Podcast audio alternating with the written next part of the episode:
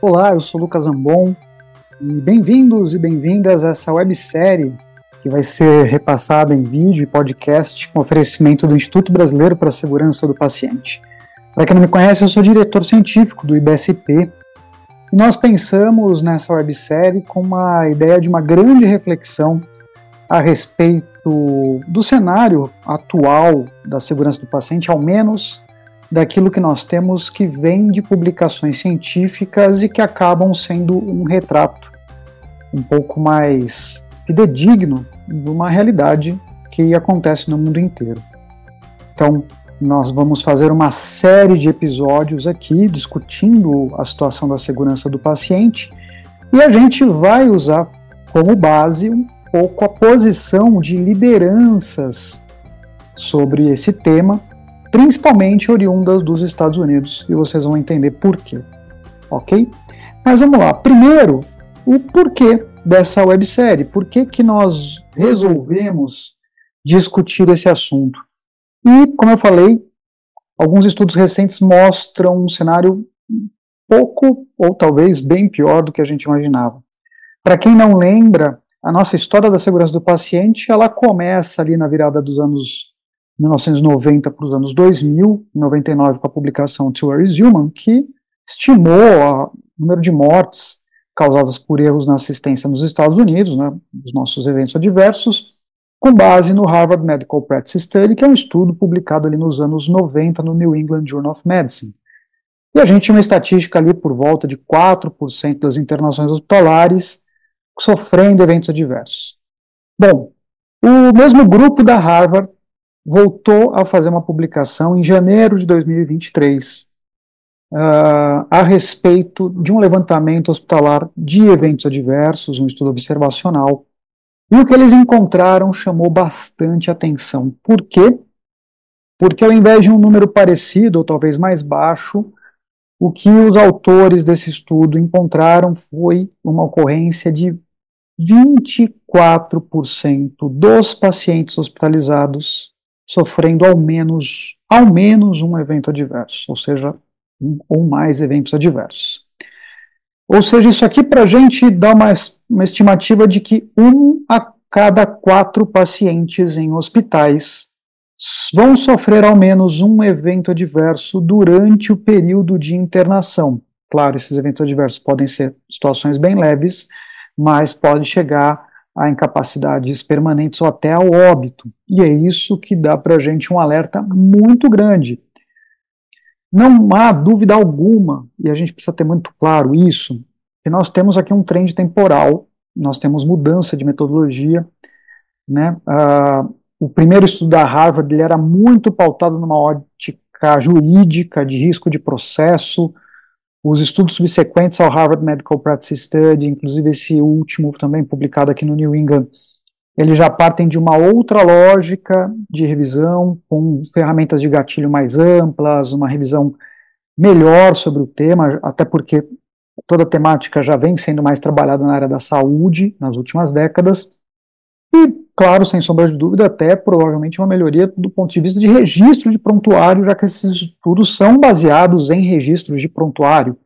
E provavelmente o advento do prontuário eletrônico deve ter ajudado muito isso, fora processos de acreditação e uma série de outras questões aí, talvez jurídicas e burocráticas, potencializaram os registros médicos hospitalares e provavelmente isso também influencia esse resultado. Ainda assim, é extremamente incômodo a gente encontrar uma estatística como essa, né? Um a cada quatro doentes hospitalizados num estudo feito nos Estados Unidos, ou seja, um ambiente em que a gente supõe com alto, uma alta incorporação de recurso tecnológico, uma capacitação técnica dos profissionais num nível muito grande.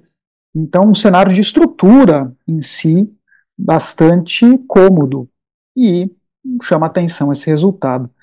Só para fazer um paralelo aqui e a gente não achar que existe uma coisa muito pertinente ao que acontece nos Estados Unidos, vou mostrar aqui para vocês outros dois estudos também relativamente recentes, um uh, de um grupo espanhol que já estuda eventos adversos há bastante tempo, foi publicado agora em 2022, em que eles encontraram 12% de incidência de eventos adversos nos pacientes hospitalizados lá na Espanha. Só a título de comparação, esse número não é absurdamente maior, mas é até um pouco maior do que estudos prévios desse mesmo grupo, tá? Uh, não muito maior, uh, uh, girava um pouco mais próximos dos 10%, 8 a 10% de ocorrência de eventos adversos em estudos de algumas décadas atrás, mas essa publicação de 2022 na Espanha, e por que, que eu trouxe da Espanha? Porque é um cenário de saúde diferente do norte-americano, dos Estados Unidos, né?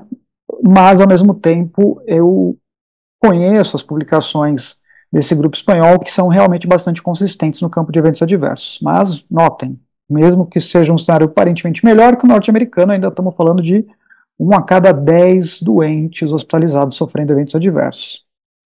E aqui no Brasil, um estudo também recente, feito por um, pelo grupo da USP de Ribeirão Preto, também sobre pacientes hospitalizados. Aqui, diferente dos outros dois estudos que eu citei aqui, um estudo uh, especificamente num hospital de ensino terciário, encontraram uma incidência aqui de 34% dos pacientes hospitalizados sofrendo ao menos um evento adverso. Aqui é uma proporção até mais grave do que o estudo da Harvard, porque aqui eu teria uma proporção de um para cada três pacientes hospitalizados sofrendo eventos adversos.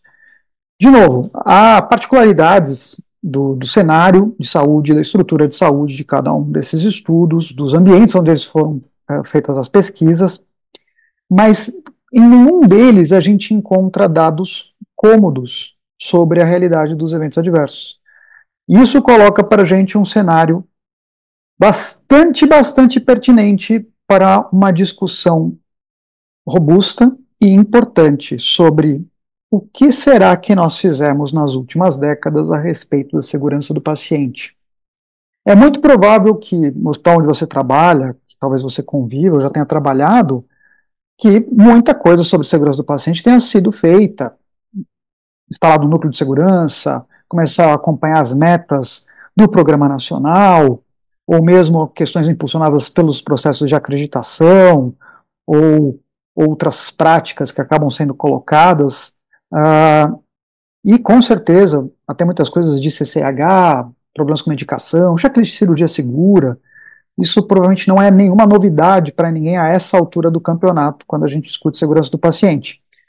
Ainda assim, pode ser que a gente tenha uma sensação de falsa segurança com base naquilo que nós fizemos nas últimas décadas, já que quando eu coloco um cenário de um estudo, um olhar mais acurado, uma metodologia mais consistente, o levantamento dos fatos nos leva a dados bem incômodos. E é com base nos resultados desse estudo que surge a necessidade da nossa discussão e que vai ser pautada numa série de opiniões que vocês vão ver aqui, que também foram publicadas ao longo de 2023, especificamente numa publicação também do New England Journal of Medicine, uh, que entrevistou vários líderes importantes de saúde nos Estados Unidos, que é o cenário do estudo da Harvard ali, publicado em, em janeiro de 2023 no New England Journal of Medicine. Mas é óbvio que, apesar deles estarem dentro de um ambiente próprio, que é distinto do nosso, essa opinião é muito importante para balizar a nossa própria discussão, nosso próprio olhar sobre o assunto. Então, convido a você a acompanhar essa discussão, que em cada capítulo vai trazer o olhar de um líder, e eu vou colocar um pouco da minha opinião e do nosso tempero aqui brasileiro em cima dessa discussão, para que a gente consiga refletir, porque acho que o primeiro passo para a gente conseguir enxergar um cenário é tentar compreendê-lo. Antes de agir, é compreender, é entender o que se passa. E essas perspectivas vão ajudar nessa reflexão. Então, nos acompanhe aqui no IBSP, nessa websérie, e espero que você possa aproveitar todos os episódios. Eu sou Lucas Zambon e é um prazer estar aqui com vocês. Até mais.